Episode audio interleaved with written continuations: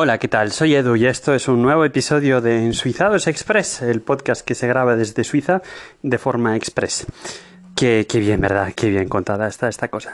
Bueno, pues eh, pequeña nota hoy eh, que quería comentar con respecto a una discriminación que se hace aquí de facto contra los servicios de Internet.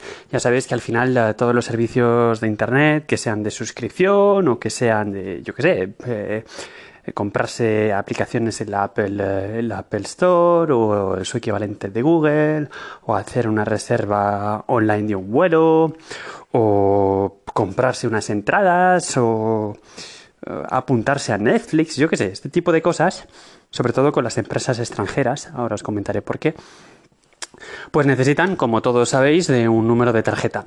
Y aunque en España se dice mucho y se utiliza mucho el término tarjeta de crédito, cuando muchas veces lo que se tiene no es una tarjeta de crédito, que es la que te permite comprar a crédito, gastar más de lo que tienes, sino que lo que suele tener en España es una tarjeta de débito, al final poco, poca diferencia se hace, ¿no? Porque suele ser una Visa o una Mastercard con sus 16 números, su fecha de caducidad, sus dígitos de control por detrás y bueno, ya si los más ricos y a los que les guste pagar, pues tienen otras cosas como un American Express, otras cosas más así exóticas, ¿no? Pero en general todo el mundo Em, cuando se abre una cuenta en España, pues le dan, le dan su, tarjeta, por ejemplo, una Mastercard de débito Euro 6000, y con eso pues ya puedes ir por internet a hacer tus cosas.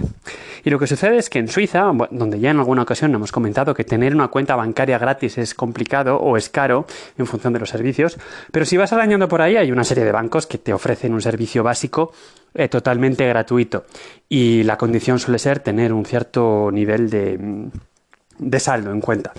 El que te lo daba gratuito antes, eh, por, que ya he comentado en alguna ocasión, que es PostFinance, bueno, o Post Finance, pues bueno, pues eh, lo que ha pasado es que, como ya os comenté, pues ahora cobran 5 francos al mes, eh, tengas lo que tengas, salvo que les metas un pastizal en fondos de inversión, cosa que yo, en fin, no haría, porque, mm, en fin, creo que es muy arriesgado, salvo que para ti 25.000 francos, que es lo que piden, eh, sean migajas, y no creo que eso sea el caso de la mayor parte de la gente.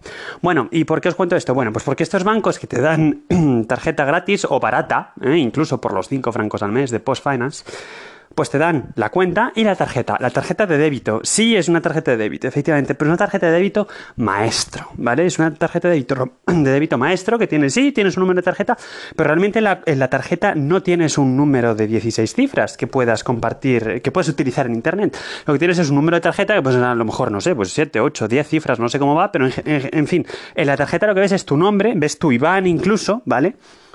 Pero no es una tarjeta que puedas utilizar eh, por internet.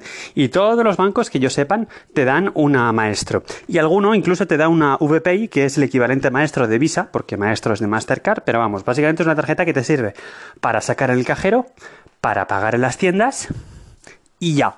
¿Vale? Ya está. Entonces no puedes acceder a servicios de Internet.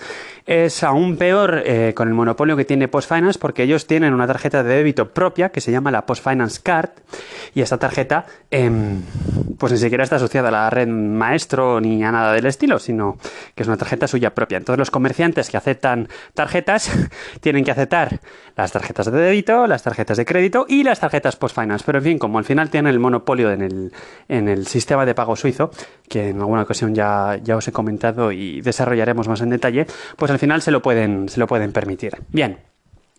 Entonces, ¿qué sucede? Bueno, pues hay eh, en Suiza el, servicio, cuando uno le paga a una empresa, es muy, muy, muy habitual recibir el servicio por adelantado, recibir una factura, factura que la recibes a pagar a 30 días y luego vas tú y la pagas. O la vas a pagar a, tu banco, o la vas a pagar a correos, o como ya hace la mayor parte de la gente civilizada, pues la pagas por el e-banking, ¿no? Y claro, pues pues esto funciona hasta cierto punto, ¿no? Eh, las grandes, las grandes tiendas de venta, de venta por internet en Suiza, eh, incluso, bueno, pues eh, yo qué sé, el Digitech o el Microspot, por ejemplo, por citar las que venden tecnología, pues te permiten perfectamente pagar por factura. Y bueno, el problema que presenta esto ¿Y por qué esto cada vez se está acabando más? Bueno, pues porque hay un timo que se ha puesto de moda que consiste en enterarte del nombre de un vecino, pides a nombre del vecino una mercancía, estás atento a su buzón, a su buzón físico, como, bueno, a su buzón de leche. Si queréis saber de qué estoy hablando, escuchad el primer, primer episodio del podcast en Suizados, donde os explico lo que es, pero es básicamente un compartimento del buzón de correos que se puede abrir sin llave, donde se dejan los paquetitos.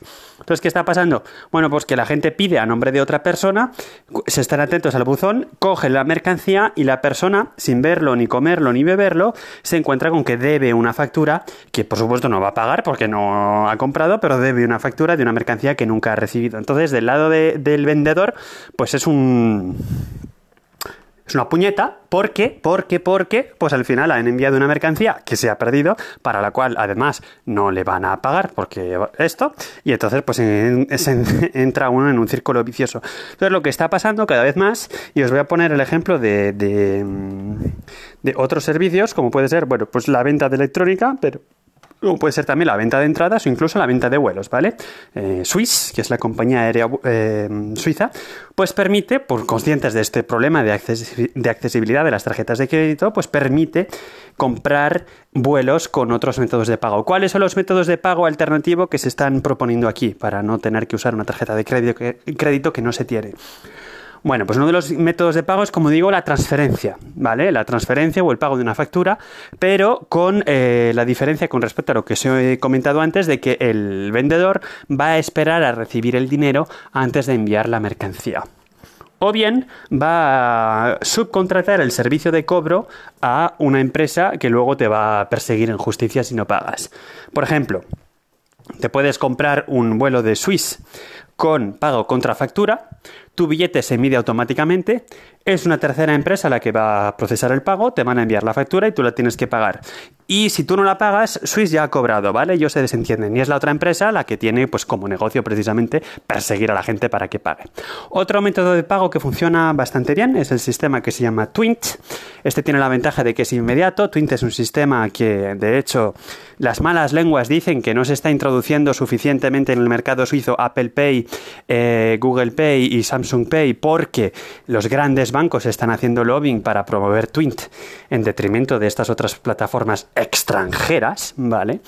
Y Twint, eh, bueno, está bien porque te permite enviar dinero de particular a particular de forma inmediata con el único dato del número de teléfono, eso está bien. En tienda física es un poquito más complicado porque al final hay que escanear un código QR, sacar la aplicación, decirle que sí, esperar a que conecte. Al final acabas pagando mucho más depresa con una tarjeta contactless, porque la maestro puede ser contactless, o con tu tarjeta de crédito, o con tu, tu Google Pay o con lo que sea, ¿vale? O sea que son, en fin, Twint en tienda física me parece que Mal asunto, hasta que no mejore la experiencia de usuario. Empezaron además con Bluetooth y acabaron con los códigos QR, porque lo del Bluetooth era un caos. Bueno, en fin. Y eh, otra cosa buena de Twint, y este caso sí que está bien, es que el mismo sistema del código QR se puede utilizar para hacer compras online con la ventaja de que es inmediato. Así que eso está, está bien.